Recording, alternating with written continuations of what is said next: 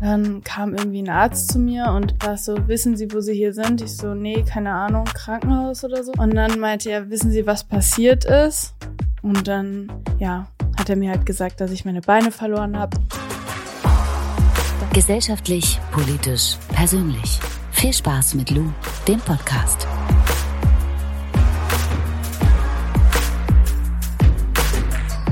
Ihr Lieben, schön, dass ihr eingeschaltet habt zu einer neuen Lou Podcast Folge. Herzlich willkommen. Heute mit einem Gast, den vielleicht einige schon aus der Dieb und Deutlich Folge kennen, die ich moderiert habe. Angie Berbür. Angie hat mich damals in der Talkshow so berührt mit ihrer Geschichte. Ich fand es so spannend, ähm, dass ich direkt danach zu ihr gesagt habe, hey, du musst unbedingt in meinen Podcast kommen. Ich muss ausführlicher über deine Geschichte sprechen. Wir brauchen mehr Zeit und ich will ein bisschen verstehen, was das alles mit dir gemacht hat. Ich werde jetzt hier gleich einmal den Anfang ihrer Geschichte erzählen. Es geht um einen Unfall auf einer Autobahn. Und über diesen Unfall hat Angie schon so oft gesprochen, dass sie gesagt hat, Lou, muss ich nicht nochmal drüber erzählen, kannst du gerne erzählen, damit die Leute auch vielleicht so ein bisschen die Situation besser einordnen können. Und das probiere ich jetzt, damit ihr danach im Gespräch Angie auch an der einen oder anderen Stelle besser verstehen könnt. Es ist 2019 und Angie ist mit einem Freund, Dario, unterwegs, um dessen neues Auto beim Autohändler in der Nähe von Koblenz abzuholen. Und es ist dunkel und die beiden sind jetzt bereits auf dem Rückweg nach Köln. Dario fährt das neue Auto, Angie sitzt auf dem Beifahrersitz und es kommt eine Baustelle auf der Autobahn auf sie hinzu. Dario fährt in die Baustelle rein und auf der rechten Spur fährt ein LKW. Er probiert links zu überholen und als der LKW dann die Spur verlassen will, kommt er den beiden sehr nah.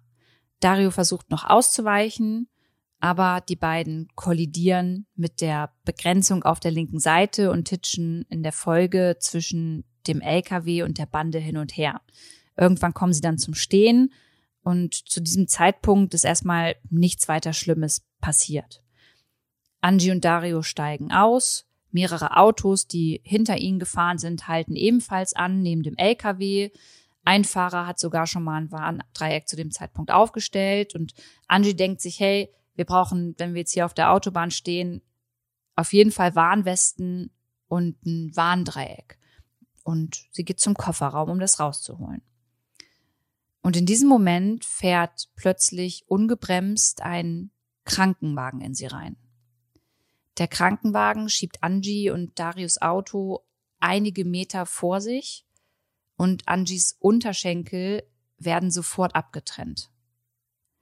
Dass Angie in dem Moment nicht mehr passiert ist, liegt laut ihr nur daran, dass Dario glücklicherweise keinen Gang eingelegt und die Handbremse nicht gezogen hatte.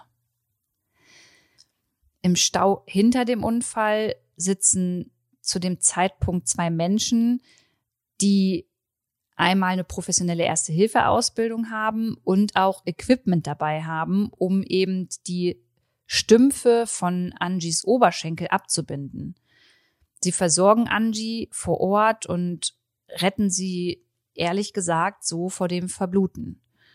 Ja, und nach der Erstversorgung wird Angie dann in ein naheliegendes Krankenhaus gebracht und liegt dort Tage im Koma. Was danach mit ihr passiert ist, wie es weiterging, das wird sie uns jetzt in dieser Podcast-Folge erzählen. Ich freue mich sehr, dass sie da ist und wünsche euch viel Spaß mit dieser Folge. Bevor wir gleich einsteigen, gibt's jetzt einmal kurz Werbung. Wie gefährlich ist der Krieg in der Ukraine für Deutschland? Diese Frage stellen sich jeden Tag super viele Menschen. Ich persönlich rede jeden Tag mit meinen Freundinnen und mit meiner Familie darüber. NDR Info vom Norddeutschen Rundfunk lässt deshalb jeden Tag von Montag bis Freitag ab 17.30 Uhr für eine halbe Stunde das aktuelle Geschehen in der Ukraine in einem Podcast von einem Expertenteam einordnen. Dieser Podcast heißt Streitkräfte und Strategien. Da werden zum Beispiel sicherheitspolitische Hintergründe eingeordnet und es wird erklärt, was beispielsweise schwere Waffen sind und wofür die benötigt werden. Ich persönlich finde es mega wichtig, dass man erst über die Situation in der Ukraine mitredet, wenn man die Fakten kennt. Und deshalb empfehle ich euch auf jeden Fall mal in den NDR Info Podcast Streitkräfte und Strategien reinzuhören. Den Link dazu findet ihr in meinen Show Notes. Werbung Ende und jetzt geht's los. Angie, wie geht's dir? Mir geht's gut. Und dir? Ja, mir auch. Ich habe mich tatsächlich die ganze Woche auf unser Gespräch gefreut, denn wir beide kennen uns von Dieb und Deutlich und ich war mega beeindruckt von dir als Person und auch von deiner Geschichte. Für die, die vielleicht nicht wissen, was Dieb und Deutlich ist, das ist ein äh, Talkshow-Format, in äh, dem Angie da war. Und vielleicht magst du mal ganz kurz erzählen, äh, was für ein Buch du bei uns quasi angeteasert hast. Ja, also ich selber habe ein Buch rausgebracht. Das Buch heißt Mein Glück ist meine Entscheidung, wie ich meine Beine verlor und mein Lächeln behielt.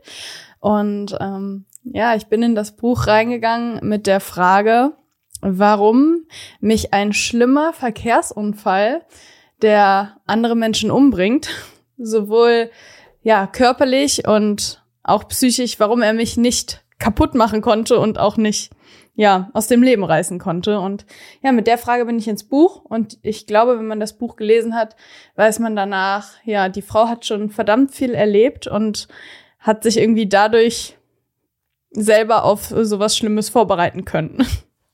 Und dadurch, dass du halt so verdammt viel erlebt hast, konnten wir gar nicht ähm, bei Dieb und Deutlich so ausführlich darüber sprechen. Und deswegen habe ich dich nochmal eingeladen, weil ich dachte, hey, äh, ich glaube, dass du eine Geschichte zu erzählen hast, die ganz, ganz viele Menschen da draußen inspiriert und die denen auch Kraft gibt. Ähm, wie war denn die Resonanz jetzt nach deinem Buch? Boah, nach dem Buch, die Resonanz auf das Buch ist eigentlich durchweg positiv. Also es ist schon echt krass. Also ich habe gestern eine Nachricht bekommen, die mich sehr gerührt hat und die mich auch sehr emotional werden lässt. Es ist schon heftig, was ich anderen Menschen dadurch gebe. Also viele Menschen sehen sich in einigen Situationen aus meinem Leben wieder und finden es halt ganz toll, dass ich damit offen umgehe und ja, Themen anspreche, wo sich nicht jeder traut, drüber zu sprechen. Und ja, das zeigt mir halt, dass ich den richtigen Weg gegangen bin mit diesem Buch und insgesamt mit allem, was ich mache. Ich habe im Intro erzählt, was dir passiert ist, weil ähm, du jetzt auch so oft schon darüber gesprochen hast, dass du halt auch gesagt hast, hey, ich muss diesen Vorfall, diesen Unfall jetzt nicht immer wieder wiederholen. Ich würde aber gerne ab dem Tag danach mit dir darüber sprechen. Ähm, ich hatte keinen Unfall. Ich wurde aber am Herzen operiert und war, bin auch aufgewacht und wusste damals gar nicht so richtig, was jetzt geschieht und wo ich eigentlich bin. Ähm, wie war das bei dir? Kannst du dich daran erinnern, ähm, vom, vom Unfallort, Krankenwagen, bis du aufgewacht bist, was so das erste war, was du gedacht hast, als du wach geworden bist? Also ich bin wach geworden. Ich lag im künstlichen Koma und bin wach geworden. Ich denke einfach deutlich zu früh, weil ich ja auch sehr viel Sport gemacht habe. Mein Körper hat, glaube ich, diese ganzen Stoffe, die in mir drin waren, sehr schnell verarbeitet. Ich bin wach geworden und habe einfach nur gedacht, dass ich einen richtigen Hunger habe. Hab dann gemerkt, dass ich irgendwas im Mund habe und das war dieser Beatmungsschlauch. Mhm. Den habe ich mir selber gezogen und habe dann gesagt, ich habe Hunger, bekomme ich ein Nutella-Brot oder irgendwie so und habe beim Reden gemerkt, dass mein Hals richtig trocken ist. Ja, dann sind wohl Menschen irgendwie sehr unruhig um mich geworden. Das habe ich wahrgenommen und haben mich quasi wieder schlafen gelegt. Und dann bin ich irgendwann wieder wach geworden. Weißt du, wie lange du im künstlichen Koma gelegen hast? Ich glaube, zu dem Zeitpunkt, als ich wach geworden bin, ein Tag oder anderthalb. Ich glaube, insgesamt waren das zweieinhalb Tage, drei Tage, also wirklich nicht lang. Wusstest du, als du aufgewacht bist, dass da was anders war? Also, dass du ähm, an deinen Oberschenkeln quasi keine Unterschenkel mehr dran hattest? Nee, also ich war einfach nur völlig unter Medikamenteneinfluss. Also ich habe überhaupt nicht nachgedacht. Also mein Kopf hat auch überhaupt nicht richtig funktioniert. Das Einzige, was so war, war Hunger. Mehr war nicht da, also auch nicht in meinem Kopf. Und ich hatte irgendwie überhaupt nicht die Möglichkeit zu denken. Also ich war da sehr gehemmt. Also wie als hätte jemand mich unter starken Drogeneinfluss oder so gestellt. So würde ich mir das vorstellen, wenn jemand dir irgendwie K.O.-Tropfen gibt oder mhm. so. Ich meine, ich habe auch schon mal Alkohol getrunken oder gekifft und weiß, wie es dann ist. Und ich kann das so ein bisschen vergleichen, dass das so wie da nur halt deutlich, deutlich, deutlich schlimmer war. Und in welcher Situation wurde dir dann gesagt, dass dein Leben ab jetzt anders weitergeht? Ich äh, lag im Bett und meine Familie war um mich herum irgendwie. Mein Vater, meine Mutter, mein Stiefvater. Ich weiß nicht, ob da noch mehr waren. Ich glaube, meine beste Freundin zu dem Zeitpunkt, die war auch da. Und dann kam irgendwie ein Arzt zu mir und ich glaube, da stand noch jemand dabei und dann war es so, wissen Sie, wo Sie hier sind? Ich so, nee, keine Ahnung, Krankenhaus oder so, habe ich so vermutet, weil es war so, schien mir so. Und dann meinte er, wissen Sie, was passiert ist? Und dann, ja, hat er mir halt gesagt, dass ich meine Beine verloren habe. Dann habe ich gesagt, bis wohin? Und dann hat er mir gesagt, ja, überm Knie, in der Mitte des Oberschenkels, was mittlerweile auch nicht mehr so ist. Also meine Beine sind nicht mal nachgewachsen oder so, nee. Das waren einfach ein paar Fehlinformationen. Vielleicht habe ich das auch ganz anders wahrgenommen zu der Zeit und ähm, habe auch einen Knick in der Wahrnehmung gehabt, aber ja, das waren so die Erinnerungen, die ich jetzt an diese Situation hatte. Ich war ja damals mit einem Kumpel unterwegs, als der Unfall passiert ist und das war so der nächste Gedanke, den ich hatte, ja, gut, dann ist Dario wohl tot der wird das ja wohl nicht überlegt haben, weil er ist ja jetzt nicht hier, sonst wäre er ja da. Mhm. Weil aus Filmen und so kennst du das ja, wenn man zusammen einen Unfall hat, liegt man ja dann irgendwie auch zusammen im Krankenhaus. Das war nicht der Fall. Ja, dann musste ich erstmal sicher gehen, dass er noch lebt. Ich war mir eigentlich relativ egal. Das haben wir dann sichergestellt. Und ich hatte halt dann für mich nur noch die Frage, ja, kann ich noch Kinder bekommen? Weil man weiß ja nicht, was bei so einem Unfall passiert und ob ich noch andere Schäden habe. Und dann halt auch die Frage, ob ich noch zum Sport gehen kann und ob ich noch Sex haben kann. So, die Fragen habe ich mir auch gestellt. Ich meine, die Frage hatten wir ja auch schon mal, aber ja, dass ich so eine Frage über mich stelle, ist ja auch völlig normal. Und ja, ich habe alle Fragen mit Ja beantwortet bekommen und daher wusste ich dann, mein Leben wird etwas anders, aber mein Leben wird trotzdem völlig lebenswert, weil alle Ziele, die ich hatte, die waren noch ja möglich zu erleben. Ich finde es halt so unglaublich krass, dass du, dass du, ähm, kann man sagen, na, unemotional ist vielleicht das falsche Wort, aber so realistisch ähm, da drauf geblickt hast. Kannst du aber auch verstehen, dass es Menschen gibt, die wahrscheinlich in, in dieser Sekunde, in der sie ähm, hören, hey, mir fehlen meine, meine Unterschenkel, dass die emotional komplett in so ein Tief äh, versinken? Boah, ich kann das schon verstehen, ja. Bei mir gab es ja auch Gründe dafür, warum ich das nicht bin. Also es war ja so, dass ich ja mit einem YouTube-Video quasi reingestartet bin in den Unfall. Ich hatte vor meinem Unfall ein Video gesehen von Leroy, Leroy Matata. Der hatte jemanden interviewt, der ein Bein komplett verloren hatte.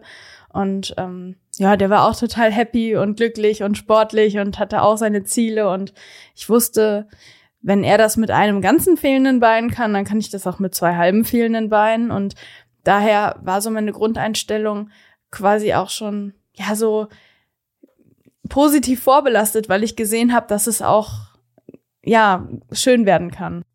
Also das Video hattest du unabhängig von dem Unfall einfach gesehen auf YouTube und dann ist der Unfall passiert. Das heißt, es war ja. eigentlich Zufall, dass das, ja. was du in dem Video gesehen hast, dir dann auch passiert.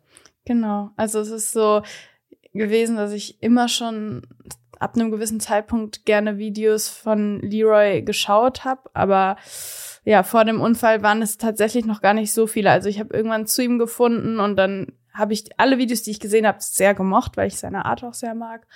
Und äh, ja, es Vielleicht ist einfach Schicksal, das ist kein Zufall. Für die, die Leroy nicht kennen, äh, Leroy kann man sagen, ist äh, Moderator, Journalist. Ähm, ja. Leroy sitzt im, im Rollstuhl und ja. interviewt immer mega, ähm, also mega inspirierende Menschen, ähm, um dann die Zuschauenden eigentlich zu empowern und damit zu ich muss sagen, Kann man das so sagen? Naja, ich würde sagen, nicht alle Menschen, die Leroy interviewt hat, sind für mich inspirierend. Aber ich würde sagen, Menschen mit einer Geschichte. Also mhm. ich meine, er hat auch einen Mann interviewt, der gerne Sex mit Hunden hat. Also das ist jetzt nichts, okay, gut, was ich gut, inspirierend findet, äh, finde. ja. Aber äh, nee, also die Videos von Leroy sind einfach unglaublich interessant und aufschlussreich. Und ich finde, dass man sich irgendwie so ein Stück weit auch bilden kann durch die Videos von Leroy. Und ja, damals war es einfach Schicksal, dass ich dieses Video schon vor meinem Unfall gesehen habe. Und irgendwie, ja, bin ich, bin ich einfach sehr, sehr dankbar dafür, dass, dass er auch dieses Format hat. Lass uns noch mal in, in deine Geschichte abtauchen. Also da standen jetzt alle um dein Krankenbett herum. Du hast das gehört. Du hast diese Fragen gestellt, von denen du gerade gesprochen hast. Wie ja. haben denn um dich herum deine Freundinnen und deine Familie, also wie, wie sind die damit umgegangen? Sind die genauso locker damit umgegangen wie du? Nee, also ich muss sagen, mein ganzes Umfeld ist mit dem, was ich erlebt habe, nicht so umgegangen, wie ich es getan habe. Also auch nicht so, wie ich es mir hätte erträumen können. Also klar, es ist schön gewesen, dass die alle für mich da waren und so, aber irgendwie hatte ich die ganze Zeit das Gefühl, mich beweisen zu müssen und auch irgendwie das Gefühl, dass keiner mir glaubt, dass ich so gut damit umgehe. Ich kann es irgendwo so ein bisschen verstehen, aber irgendwie passt das mit meiner Vergangenheit ganz gut zusammen, dass man nie an mich geglaubt hat und mich immer klein gehalten hat. Und ähm, ja, das war für mich einfach zu Beginn meiner neuen Lebensphase einfach die größte Barriere, der riesengrößte Stein, der mir im Weg lag, die Ängste und ja, das nicht an mich glauben der anderen.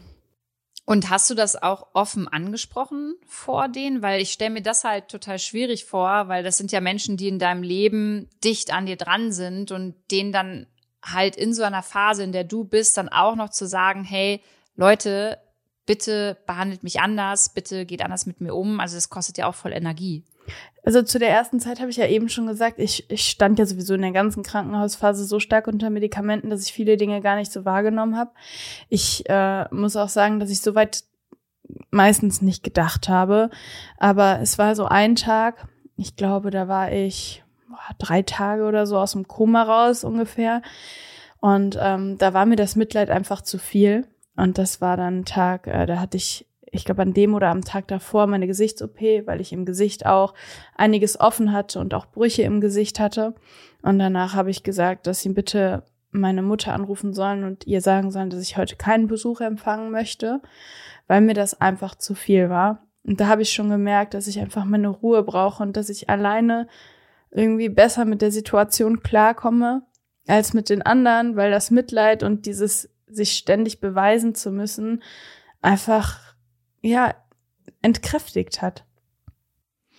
Wie ist es dann nach dem äh, Krankenhaus weitergegangen? Du bist dann nach Hause gekommen und mhm. musstest dann ja dein Leben schon ein bisschen umkrempeln. Ähm, was waren so die größten Herausforderungen zu dem also Zeitpunkt? Also tatsächlich die größten Herausforderungen waren, dass ich wieder zurück nach Hause ziehen musste. Ich hatte vorher eine Wohnung in der ersten Etage und konnte da halt nicht mehr hin, weil es nicht barrierefrei war. Und auch ähm, ja das Haus, wo meine Mutter zur Miete gewohnt hat mit ihrem damaligen Freund, die sind heute nicht mehr zusammen. Ähm, das war auch nicht barrierefrei und auch so wie es umgebaut wurde letztendlich mit Treppenlift und so, das ist für mich nicht barrierefrei gewesen. Das hat einem das Leben irgendwo erleichtert, aber die Barrieren waren ja dennoch da. Mhm. Ja, das hat mir das Leben auf jeden Fall deutlich erschwert. Ein 21-jähriges Mädchen, was auf einmal anderthalb Minuten braucht, um die Treppe hochzukommen, obwohl sie früher innerhalb von zehn Sekunden oben war. Das ist, oh, ich bin echt ein ungeduldiger Mensch gewesen. Teilweise bin ich es immer noch, aber ich habe an mir gearbeitet. Ähm, sehr, sehr viele Barrieren vor der Haustür, dann Treppen, wo dann eine Rampe zwischenzeitlich installiert wurde, die ausgeliehen wurde, die aber auch nicht wirklich alleine zu beschreiten war. Solche Sachen schwierig und du hast einfach auf einmal nur noch Unterstützung gebraucht und die Unterstützung, die habe ich eigentlich nur gebraucht, weil ich halt kein Auto mehr fahren konnte und halt, weil ich in dieses Haus nicht alleine rein und rauskam.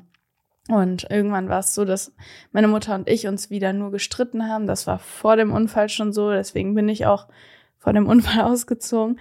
Und ähm, ja, ich habe mich dann irgendwann dazu entschieden, weil es sehr viele Meinungsverschiedenheiten gab, dass ich wieder ausziehen möchte. Es hat viele Gründe gehabt. Zum einen wurden mir, ja, mir, mir wurde quasi der, der Mund verboten. Mir wurde die, die Mitsprache verboten. Es wurde für mich entschieden, was ich jetzt mache, was ich beruflich mache, was ich noch was machen das kann. Beste, vermeintlich Beste. Was das für Beste für mich ist. Ich, ähm, ich würde jetzt, wenn ich nach dem Umfeld von damals gehen würde, im Büro sitzen und irgendwelche Unterlagen sortieren. Dabei bin ich ein Mensch, der auf gut Deutsch eine Fresse hat und was zu sagen hat. Und ich habe eine Meinung zu Themen. Ich möchte mich für andere Menschen einsetzen und möchte was Gutes tun. Und mein Potenzial wäre total verschwendet gewesen, wenn ich mich da von meinem Umfeld hätte klein halten lassen. Auf jeden Fall waren das so einige Punkte. Und ähm, ja, somit habe ich mich entschieden, wieder auszuziehen. Im Krankenhaus schon hatte der Bürgermeister mir seine Unterstützung angeboten und ich hatte seine private Handynummer. Ach, der halt Bürgermeister halt kam auch zu dir ins Krankenhaus? Nee, der hatte angerufen. Ah, okay. Und ähm, ja, dann habe ich mich bei ihm gemeldet und dann habe ich innerhalb von 24 Stunden mir eine Wohnung anschauen dürfen und bin dann innerhalb von zwei Stunden, drei Stunden, nachdem ich die Wohnung angeschaut habe, wieder dorthin gefahren habe den Schlüssel bekommen und durfte einziehen. Das Ganze ging auch nur so schnell, weil ich, nachdem ich mir die Wohnung angeschaut habe, mich direkt dazu entschieden habe, die Wohnung zu nehmen, nach Hause gekommen bin. Ich hätte normalerweise vier Tage noch warten müssen oder fünf Tage. Dann bin ich nach Hause gekommen und dann hat meine Mutter mir gedroht. Und dann war so brenzliche Situation und dann habe ich gesagt, ich muss ganz schnell hier raus. Kann ich nicht den Schlüssel schon eher bekommen, weil die Wohnung ist doch schon fertig und so. Und dann ja, aus der Notsituation heraus wurde mir dann zum Glück geholfen. Und dann bin ich innerhalb von drei Stunden oder so umgezogen, habe ganz schnell ganz viele Leute organisiert, die geholfen haben. Und dann war es so der erste, das war so für mich der erste Schritt in mein neues unabhängiges Leben.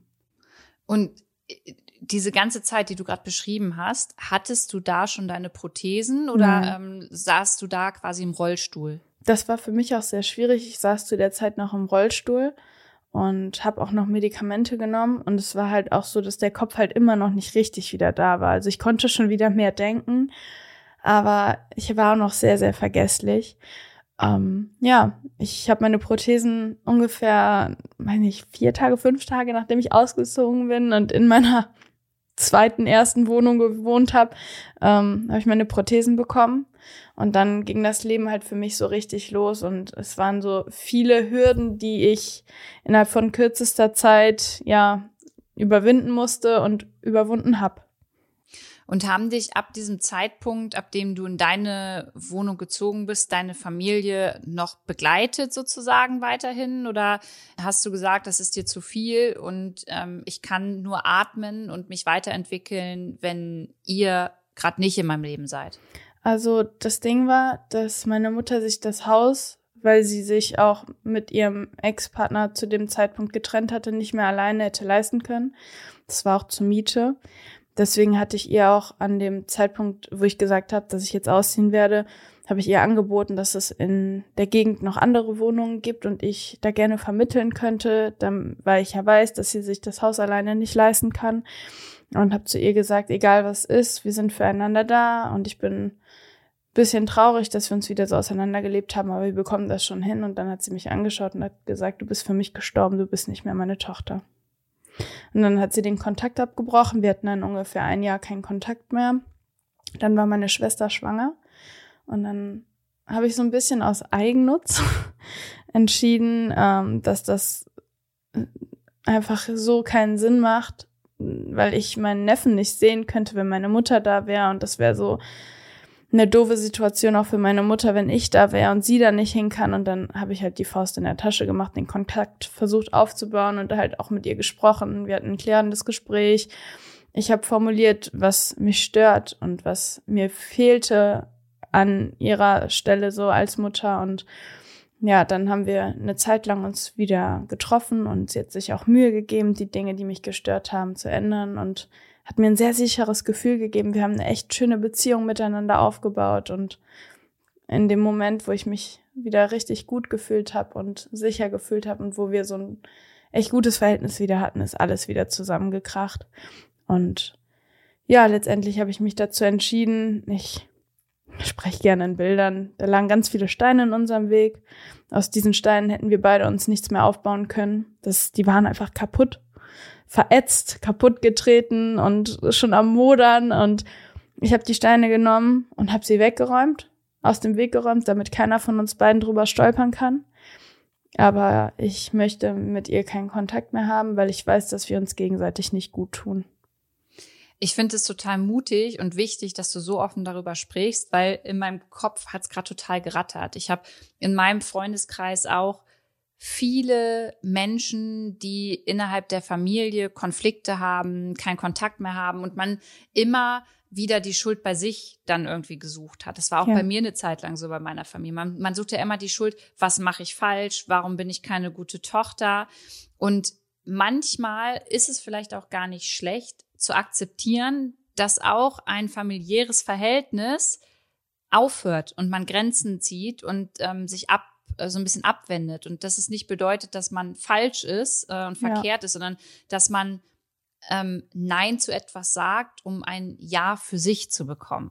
Absolut. Das ist genau das, was ich auch fühle. Also ich habe ihr auch äh, zum Muttertag jetzt geschrieben gehabt, dass ich, ähm, auch wenn wir keinen Kontakt mehr haben, ihr einen schönen Muttertag wünsche. Und ich einfach denke, dass es auch ihr besser geht, wenn wir keinen Kontakt mehr haben. Und ich hoffe, dass sie sich keine Vorwürfe mehr macht. Ich äh, auch wenn sie sich nie für Dinge entschuldigt hat, verzeihe ich ihr das für mich. Und ich werde das niemals vergessen. Ich werde das immer irgendwie mit mir tragen. Aber ich möchte auch nicht, dass sie sich Vorwürfe macht. Ich möchte, dass sie glücklich ist ohne mich. Weil ich bin es auch ohne sie. Ohne deine Mom ging es dann also weiter in deiner neuen Wohnung. Wie war das denn? Kannst du dich noch daran erinnern, was es für ein Gefühl war, als du deine ersten Prothesen bekommen hast? Boah, als ich die ersten Prothesen bekommen habe, sage ich ehrlich, es war nicht so ein krasses Gefühl, wie das erste Mal wieder auszuziehen, weil ich mich darauf irgendwie vorbereiten konnte. Weil der Auszug, der kam ja ganz, ganz plötzlich. Ähm, es war ein unglaublich schönes Gefühl, einfach wieder auf Augenhöhe mit den Menschen zu sein. Ich muss sagen, das Schlimmste im Rollstuhl ist für mich einfach, dass ich von oben herab angeschaut werde. Hm. Ansonsten, sage ich ehrlich, sitze ich total gerne im Rollstuhl. Ähm, ja, mit den Prothesen, es war einfach total schön, wieder neu laufen zu lernen. Ich habe mich auch über jeden Fehler gefreut, den ich irgendwann nicht mehr gemacht habe, weil es irgendwie auch so ein Prozess war. Und es ist irgendwie so wie so ein wie so ein Spiel, was du halt irgendwie durchspielst, was aber nicht durchzuspielen ist, aber du willst es durchspielen, also kommst immer ein Level weiter und es ist so echt schön, also nicht nur als ich die Prothesen bekommen habe, sondern ständig. Dann hat man mal wieder hier ein Problem und hat hier eine Druckstelle, dann passt es mal hier nicht so gut und dann wird das Problem beseitigt und dann, ja, du hast immer wieder kleine Sachen, worüber du dich mal kurz aufregen kannst, worüber du dich aber dann noch wieder freuen kannst, wenn es nicht mehr so ist. Aber Angie, wie ist das jetzt mit so einem Prothesen? Also ähm, ich als Laie, ich kenne mich damit überhaupt nicht aus. Also bis wohin spürst du etwas noch in deinem Oberschenkel? Und wie ist das jetzt mit so einer Prothese? Also merkst du, dass die an dir dran ist, dass die jetzt zu dir gehört? Ja, also ich spüre quasi eigentlich bis zu den Füßen noch, weil im Prinzip ist ja alles verkabelt in dir drinne. Ähm, ja, ich habe halt quasi so ein Phantomgefühl, Phantomschmerz, also eher Gefühl als Schmerz. Und ähm, ja, mit den Prothesen, wenn ich die trage, die habe ich zum jetzigen Zeitpunkt auch nicht an, weil ich hier an meinem Schreibtisch sitze im Rollstuhl ähm, wenn ich die anhabe, das ist eng. Das ist wie so ein enger Schuh, der aber normalerweise wie angegossen passt. Außer äh, es ist mal wieder irgendwas. Also wenn ich meine Periode habe oder so, dann nehme ich normalerweise ein bisschen zu, also habe so Wassereinlagerung. Und dann ist es auch mal so, dass äh, ja ich das Gefühl habe, ein bisschen eingeengt zu werden in den Prothesen. Aber ja, ich finde, so mit engen Schuhen oder mit einer zu engen Hose kann man das sehr gut vergleichen. Und Wann hast du wieder mit Sport angefangen? Denn die, die dich noch nicht kennen, müssen wissen, du hast vor deinem Unfall, warst du schon eine krasse Sportmaschine und bist es ja jetzt auch. Wenn man dann auf deinen Account guckt, du machst ja voll viel Sport. Ich glaube, du warst auch auf der FIBO, ne? Du bist ja. äh, bei Gymshark und so. Also ähm, ich kenne die Zeit, weil ich ja damals auch Fitness-Influencerin war. Deswegen finde ich das so bemerkenswert. Wann hast du damit wieder angefangen? Also ich habe damals im Krankenhaus schon wieder mit dem Sport angefangen. Ich muss sagen, dass vor dem Unfall meine Lieblingstrainingseinheit halt Beine war so, aber ja, danach ging das halt erstmal nicht mehr. Ich trainiere aber auch heute auch wieder Beine, also mit den Prothesen halt dann, weil ich habe ja noch Oberschenkel und einen Hintern habe ich auch noch. Und ähm, ja, es ist, also ich habe im Krankenhaus, ich glaube, drei Tage, zwei Tage nachdem ich meinen Rollstuhl bekommen habe, habe ich äh, ja schon wieder Schultern trainiert. Also da hatten wir so einen Reha-Raum. Ich habe immer gesagt, das ist der Trainingsraum, weil für mich diese ganzen Begriffe wie Reha und so, also, warum? Warum? Das ist, da sind Fitnessgeräte, das sind Hanteln, das ist ein Kabelzug. Warum Reha? Nennst du einfach Sportraum. Hört sich viel cooler an. Ja, da war ich dann auch regelmäßig und hab's mir dort echt gut gehen lassen. Ich muss sagen, rückblickend betrachtet, die Krankenhauszeit war gar nicht so schlimm. Also in der Zeit, als ich da war, war es nicht so geil, aber es war gar nicht so schlimm. Ich konnte zum Sport gehen, ich hatte meine Massagen, ich hatte meine Therapien, also Ergotherapie und so. Äh, für die Psyche konnte ich da tatsächlich nicht ganz so viel machen, weil zum einen war mein Kopf nicht so da und zum anderen die Therapeuten, die ich da vorgesetzt bekommen habe, das hat überhaupt nicht harmoniert. Aber ja, ich habe im Krankenhaus Hattest wieder mit du danach angefangen. Hattest du danach irgendwann nochmal eine Therapie? Also hast du dich dafür entschieden, nochmal so Sachen wie mit deiner Mama irgendwo aufzuarbeiten oder machst du es wirklich mit dir selbst aus? Ich muss sagen, dass äh, Social Media und auch das Buch für mich Therapie waren, aber es ist einfach verdammt schwierig, äh, jemanden zu finden, wo es halt passt. Also das ist halt für mich nicht nur in dem Bereich total schwierig, sondern auch das Thema, was du bestimmt auch gerne wieder ansprechen möchtest, Dating. Ähm, das ist einfach schwierig, Menschen zu finden, mit denen du dich umgeben möchtest. Und bei einem Therapeuten machst du dich einfach richtig nackt. Und ganz ehrlich, klar, wenn ich jetzt irgendwann einen Therapeuten finde, wo es passt, so ich habe mich auf Social Media nackt gemacht, habe mich mit meinem Buch nackt gemacht, jeder weiß eigentlich schon, was bei mir so abgeht. Aber äh, das muss halt harmonieren. Und bisher hat's mit keinem harmoniert. Und irgendwann werde ich wen finden, wo es passt bin auch total offen dafür und ich finde, jeder Mensch sollte eine Therapie machen. Jeder, ausnahmslos. Aber ja, sollte wohl noch nicht sein.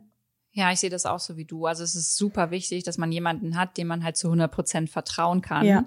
ähm, wo du dich dann wirklich öffnest und nicht doch noch irgendwas weglässt, weil du kein gutes Gefühl hast. Dann ähm, kommt es ja auch nicht zu dem Ergebnis, zu dem es kommen soll, nämlich dass du einfach mal dich blank machst und ähm, ja. mal, mal in dich reinschauen lässt. Ja, du hast jetzt Dating gerade angesprochen. Ähm, mm.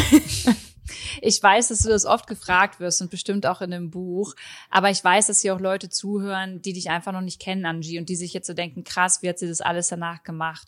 Deswegen finde ich schon interessant, wie war das denn für dich, als du dann in deiner Wohnung warst, du hast dein neues Leben gestartet, du hast Prothesen gehabt, du warst schon immer selbstbewusst. Wann hast du dich entschieden, ja, wieder zu daten und wie, wie hat das stattgefunden? Also, ich muss sagen, was das Dating angeht, ist man halt durch die gesundheitliche Situation von Corona eher eingeschränkt gewesen als durch eine Behinderung. Ganz klare Sache. Es ist so gewesen, dass das so auch ein Thema war, was mich sehr stark beschäftigt hat in meinem Buch und auch so spreche ich oft darüber, dass ich irgendwo Vaterkomplexe habe. Ja, vor ein, zwei Monaten habe ich dann auch feststellen können, dass ich auch Mutterkomplexe habe, ganz logischerweise. Kam mir dann auch erst dann auf und mir ist dann auch aufgefallen, dass ich im Freundeskreis mir manchmal Menschen ausgesucht habe, die wie meine Mutter waren. Ähm, ja, und was das Dating-Thema angeht, hat mich sehr beschäftigt. Ich wollte halt einfach geliebt werden, weil ich mich halt von meinen Eltern nie geliebt gefühlt habe. Und für mich war es immer so, dass ich gesagt habe, ich brauche einen Mann im Leben, um ein schönes Leben zu führen, was ich halt heute überhaupt nicht mehr so sehe. Ähm, nachdem ich aus dem Krankenhaus kam, eigene Wohnung und so, ja, kam das schleichend tatsächlich so, dass ein Mann wieder in mein Leben kam, den ich eigentlich schon gar nicht mehr gesehen habe. So, der war nur noch ein Kumpel und ähm, ja, zu dem Zeitpunkt, ähm, als wir uns verliebt haben oder als ich mich verliebt habe, war es so, dass er eigentlich noch eine Freundin hatte, aber die waren eigentlich gar nicht mehr zusammen, aber ganz, ganz schwierig. Wir sind irgendwann zusammengekommen, der war irgendwann nicht mehr mit ihr zusammen und ähm, ja, haben dann ja ungefähr ein Jahr, anderthalb waren wir zusammen. Ja, eher ein Jahr. Ach, es ist schwierig gewesen. Das Aber war eine sehr toxische Beziehung. Wie ist er da mit dir umgegangen, Angie? Also ähm, ich frage mich halt, wie Menschen vielleicht auch in Zukunft besser mit Menschen ähm, Willst du eigentlich, dass man sagt, Menschen mit einer Behinderung? Nee, oder? Es ist eher Doch. die Umgebung, die dich behindert, oder? Ja, aber Menschen mit Behinderung ist schon richtig. Ich sag auch immer, ich habe eine Behinderung, aber ich bin nicht behindert. Ich werde behindert. Aber darüber, darüber können wir auch noch mal wann anders sprechen. Das ist nämlich auch ein Thema, was ich noch mal aufarbeiten möchte, weil das stellen sich natürlich viele Menschen die Frage und das nicht nur auf Dating-Ebene, sondern auch auf zwischenmenschlicher Ebene so, wie gehe ich mit einem Menschen um, der eine Behinderung hat, aber ganz normal halt, ne? Also Und ist er auch ganz normal dann mit dir umgegangen? ja, voll. Er kannte mich ja auch schon vor dem Unfall. Wir waren auch vor dem Unfall schon mal zusammen. Deswegen war so diese grundlegende Basis zwischen uns schon ein bisschen entspannter. Ähm, ja, wir haben, wir haben am Anfang halt viel, äh, viel geredet, sehr viel und das halt auch schon im Krankenhaus, weil er halt auch mitgekommen ist, weil ich mit seinen Eltern ganz gut befreundet war und dadurch war halt so diese Grund, also reden ist einfach so, so wichtig und ich finde, nicht nur mit einer Behinderung, sondern insgesamt zwischenmenschlich ist es sau wichtig, dass du auch zuhörst. Also klar ist Reden wichtig, aber zuhören und reflektieren und schauen, wie dein Gegenüber auf Dinge reagiert. Ich glaube, dadurch kannst du schon ganz gut lesen, wie du mit einem Menschen umgehen kannst. Und das ist halt mit jedem Menschen so und nicht nur mit einem Menschen mit Behinderung. Und würdest du, wenn ich dir jetzt sage, hey, äh, wir beide melden uns morgen, das darf jetzt mein Freund nicht hören, mal bei Tinder an und äh, reißen da mal äh, Du so weißt bisschen doch, wir können Ruder. uns gar nicht bei Tinder anmelden. Wir werden da doch eh gekickt. Weil wir Personen des öffentlichen Lebens sind. Wir werden so oft gemeldet, innerhalb von zwei Tagen sind Ja, wir wieder das stimmt. raus. Das stimmt. Bumble, Aber Bumble stell dir geht. vor, okay, stell dir Bumble vor. Ähm, würdest du da Bilder mit deiner Prothese zeigen oder wäre das etwas, was du erst sagen würdest, wenn du dich mit einer Person triffst? Ich kann dir mal mein Bumble-Profil zeigen. Die anderen können das dann nicht sehen, aber du siehst es ja. Wir können es ja mal beschreiben. Und zwar habe ich da auch ähm, Bilder drinne, wo ich im Rollstuhl sitze. Also so sieht man mich ja auch ab und zu und man soll ja wissen, worauf man sich einlässt. ähm, ich habe halt so ein Bild halt drin. ja, das so, ist ein Selfie. Wir sehen sieht man mich so Selfie ganz von normal Angie. vorm Spiegel. Man sieht mich Genau. aber, wenn man das groß macht, auch mit Jeanshose. Also so sieht man mich nicht so oft, aber man sieht mich oft. Ich habe drinne stehen, vegan, in Nähe Köln, stehe mit beiden Beinen im Leben und zwei Prothesen halt, so als Emojis. Führerschein, eigenes Kfz, kann kochen, mag Tiere so sehr, dass ich sie nicht esse. Und dann habe ich noch mein Instagram-Profil verlinkt. Und ähm, ja, so kannst du halt direkt auch auf Instagram sehen, was ich mache beruflich, sowie aber auch, ja, ne, meine Prothesen, Rollstuhl, Hunde, alles halt, weil ich ja mein Leben dort teile. Dann habe ich noch ein Bild drinne mit verwuschelteren Haaren, aber da sieht man die Prothesen ganz klar. Dann habe ich Auch noch, ein Spiegel-Selfie? ja, dann habe ich noch ein Selfie mit Innenkamera drinne, da Uh. sehe ich ein bisschen geschminkter aus und dann habe ich noch ein Bild, was jemand anders von mir gemacht hat im Sehr Fahrstuhl. lebensfroh. Ja, Sehr lebensfroh, du im Rollstuhl. Fahrstuhl, im Rollstuhl. Ja. Gehört halt zu mir, ne? Und dann habe ich halt noch eins. ach, Das hätte auch äh, mein Buchcover auch werden schön. können, aber da sind die Prothesen halt nicht drauf. Aber es ist einfach mit eins meiner Lieblingsbilder. Also Da wenn ihr jetzt die Bilder sehen wollt, dann müsst ihr halt euch auf Bumble anmelden. Absolut. Und hier dann einmal auf der FIBO, was du auch eben angesprochen hattest, mit Sportklamotten, mit einem schönen Fischerhut. Und äh, Was ja. ist denn das, was dich aber am meisten an Menschen, die dich noch nicht kennen, nervt? Also wenn sie dich sofort auf deine Behinderung ansprechen oder es nicht tun oder nicht genau wissen, wie sie es machen sollen. Also was sind so Sprüche, die dir die so richtig auf den Senkel gehen? Ich muss sagen, ich bin keine Menschen für seine Unsicherheit und Unerfahrenheit sauer. Also im Gegenteil, ich finde es total in Ordnung, wenn man sich unterhält und keine Ahnung, mehr über erfahren will über einen anderen Bereich, in dem man sich eben nicht so gut auskennt. Ähm, ja, wir Menschen, wir können alle voneinander lernen. Das ist mega, mega cool. Ähm, was ich aber nicht in Ordnung finde, sind halt Fragen, die gestellt werden, die du einer anderen Person vielleicht nicht stellen würdest. Und nur weil ich eine Behinderung habe, dir Fragen rauszunehmen, ähm, die wirklich unter die Gürtellinie gehen, das ist halt nicht in Ordnung. Und wenn ich nach meinem Sexleben gefragt werde, dann finde ich das nicht okay. Mhm. Und ich glaube, das verstehen viele Menschen. Ich habe jetzt auch, wir hatten das in der in der ähm, Dieb und Deutlich Folge ja auch angesprochen und der Ausschnitt ist ja auch auf den sozialen Medien so ein bisschen publiziert worden und die Kommentare darunter, die waren teilweise wirklich, da fasst man sich an den Kopf, dass jemand wirklich darunter schreibt, ja, mich interessiert das, aber schön, dass du dich dafür interessierst, dann erzähl mir doch mal, wie du Sex hast. Das mhm. ist, nee, will ich gar nicht wissen, aber mhm. wie stehst du dazu? Ja, verstehe ich, verstehe ich total. Ähm, ich sehe es voll so wie du und ich verstehe das auch total. Ich glaube, es ist halt was anderes, wenn du im Freundeskreis zu Hause dich wohlfühlst und dann über Sex sprichst. Absolut. Ähm, oder wenn du auch vielleicht jetzt zum Beispiel für eine Podcast-Aufnahme wie diese hier vorher halt absteckst, hey, gibt es Themen, ähm, über die wir nicht sprechen, oder du explizit in einen Sex-Podcast eingeladen wirst. Ja, genau. Wenn du dann natürlich zusagst, dann ist es was anderes. Ich glaube, es kommt immer auch ein bisschen drauf an, wie ist der Spirit zwischen den Menschen?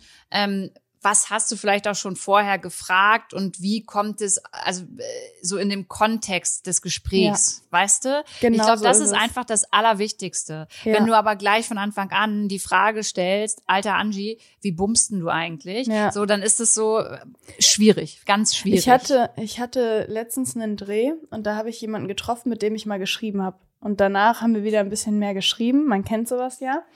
Und dann haben wir telefoniert und dann stellt er mir wirklich die Frage, Angie, ich weiß, du sprichst ja nicht so gerne darüber. Und es ist wirklich sehr süß gewesen, wie er das formuliert hat. Wir haben auch Kontakt und an sich finde ich es überhaupt nicht schlimm, wenn man darüber spricht, weil man irgendwie vielleicht dann doch irgendwie Lust hat, das mit dem anderen mal auszuprobieren. Ne? Ist ja, ist ja legitim dann in dem Moment, wo man auch schon länger Kontakt hat. Er fragt mich mit dem Sexthema und so, ja, ich weiß, ne, das ist ja ne Unterschenkel und so, aber ich, ich, ich komme mir auch doof vor, das jetzt so zu fragen, aber kannst du dann nur liegen? Und das war so, es war so unfassbar süß, weil er so vorsichtig gefragt hat und auch so süß und so unsicher. Alles gar kein Thema. Aber da habe ich gemerkt, Baby, deine Vorstellungskraft, du bist so süß. Aber ich glaube, bei uns wird es nie dazu kommen. weil, weil einfach dieses Zwischenmenschliche dann doch nicht so passt. Und ich kann nicht mit einem Mann schlafen, der nicht weit, nee, der, nee, der nicht so weit denken kann. Mm, tut mir leid. Danke, aber nein, danke. Okay, ja, verstehe ich komplett und ich glaube, das war äh, einfach nochmal auch wichtig, dass du das gesagt hast, ähm, dass Leute verstehen, dass ähm, Fragen, die man Anna nicht stellen würde, an dich auch nicht okay sind. So. Ja. Finde ich, finde ich total logisch. Eine wichtige Frage, äh, die wir aber besprechen müssen, finde ich, ist, wo hast du das Gefühl in deiner Umgebung, egal wo du mal unterwegs bist, immer noch von der Umwelt her behindert zu werden? Wo können wir als Gesellschaft oder auch äh, so politisch noch anpacken, dass ähm, du das Gefühl hast, du gehörst noch mal mehr zu der Gesellschaft dazu. Weißt du, was ich meine? Ja, absolut. Also ich muss sagen, da denke ich halt auch nicht nur für mich, sondern auch direkt für Menschen mit einer anderen Behinderung oder auch mit einer Einschränkung, weil es gibt Menschen, die keine diagnostizierte psychische oder körperliche Behinderung haben, aber trotzdem total im Leben eingeschränkt werden durch die Begebenheiten. Und ähm, da würde ich jetzt sehr gerne einfach mal von mir weggehen und sagen, wie ist das für Menschen die eine Laktoseintoleranz haben oder Lebensmittelunverträglichkeiten haben wie Gluten oder oder oder ich äh, habe eine Freundin, mit der gehe ich essen und da ist es so, wir leben beide vegan, dann hat sie noch sämtliche Lebensmittelunverträglichkeiten. Für uns ist es mega cool, essen zu gehen. Wir fragen dann nach der Allergenkarte, gehen dann alles durch, fragen dann sieben Millionen Mal noch nach hier und hier und hier. Ja, dann waren wir zuletzt in einem Restaurant und ähm, auf einmal hatte ich Parmesan auf meinem Essen, obwohl das ein veganes Gericht war und ich war so, das ist nicht euer Ernst. Und sie hätte, nachdem sie das gegessen hat, obwohl das alles fünfmal abgecheckt war, was wo drinne ist, äh, übelste Bauchschmerzen und äh, Magenprobleme. Und das ist auch eine ganz, ganz große Einschränkung, die du irgendwie im Alltag hast. Und ähm, alleine so Restaurantbesuch und wenn du dann, wenn du dann, dann von dem Essen weggehst, wir waren zuletzt essen und dann wollte ich auf die Toilette gehen und habe nachgefragt, ähm, wie es so mit Barrierefreiheit aussieht. Ja, wir haben eine Toilette, die ist ähm, barrierefrei, behindertengerecht, aber die ist zugestellt. Ich so, ja, aber dann könnt ihr die Sachen ja rausholen. Nee, das geht nicht, das ist zu voll. Aber wir haben einen Fahrstuhl, da kannst du nach unten kommen, da sind die Toiletten, aber da sind drei Stufen. Was wäre, habe ich so gefragt, was wäre denn jetzt, wenn ich mit dem Rollstuhl hier wäre oder jemand anders mit dem Rollstuhl hier wäre? Ja, dann würden wir ihn dort vorne hinschicken, da sind äh, Stadttoiletten, die äh, barrierefrei und behindertengerecht sind und wir wissen alle, wie diese Stadttoiletten aussehen. Also das sind leider immer noch Klassiker, Ja. die 2022 dann so noch irgendwie stattfinden halt, Ja. ne? Absolut. Du hast und doch mal-.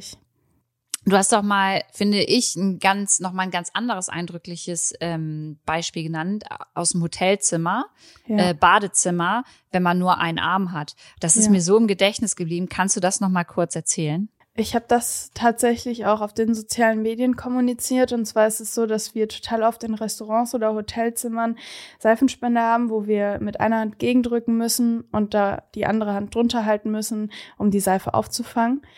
Nun ist es so, wenn dir ein Arm fehlt oder du mit einer Seite gelähmt bist oder so, dass du das dann gar nicht benutzen kannst und die Seife auf dem Boden landet oder keine Ahnung.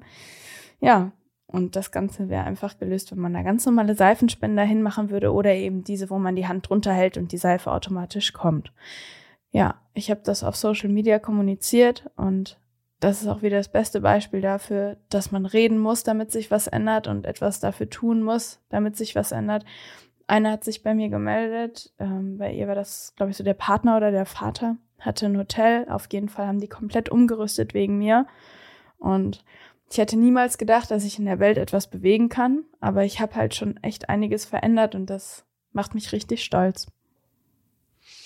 In deinem Buch schreibst du, mein Glück ist meine Entscheidung. Ja. Vielleicht kannst du so abschließend nochmal erklären, was das für dich bedeutet und was andere Menschen daraus auch mitnehmen können, sollen, müssen, je nachdem. Im Leben ist es immer wieder so, dass du halt Entscheidungen triffst und jede Entscheidung, die du nicht triffst, ist auch wieder eine Entscheidung. Und deswegen ist es wichtig, Entscheidungen zu treffen. Und ich habe mich an vielen Situationen dazu entschieden, dass ich glücklich sein muss. Und da ging es um Situationen wie, dass ich mich von Menschen trennen musste oder um Situationen wie Dinge hinzunehmen, die man nicht mehr ändern kann oder eben Dinge, die man ändern kann, zu ändern, statt sich darüber aufzuregen. Und immer wieder habe ich eine Entscheidung getroffen für mich und habe mich dazu entschieden, glücklich zu sein oder Entscheidungen zu treffen, die mich glücklicher machen. Das ist vielleicht nicht für jeden möglich, aber für mich war es möglich, diesen Weg zu gehen. Und ich möchte einfach als Vorbild vorangehen, dass Menschen sich dazu entscheiden, ey, ich bin der wichtigste Mensch in meinem Leben, ich spiele die Hauptrolle in meinem Leben und ich muss glücklich sein und ja, ich darf mich in manchen Situationen egoistisch verhalten, um glücklich zu sein, damit ich vielleicht auch irgendwann andere Menschen glücklicher machen kann. Angie, ich finde, das ist ein sehr, sehr schönes Schlusswort. Ähm, ich möchte nämlich nicht zu viel aus deinem Buch erzählen und auch erfragen, weil ich finde, dass alle, die gerade zuhören, dieses Buch lesen sollten, weil man da so viel Energie und ähm, so viel Gedanken mit herauslesen kann. Auch das habe ich euch in die Shownotes gepackt und ich danke dir ganz, ganz herzlich, dass du dir die Zeit genommen hast, mit mir nochmal über deine Geschichte zu sprechen. Sehr gerne.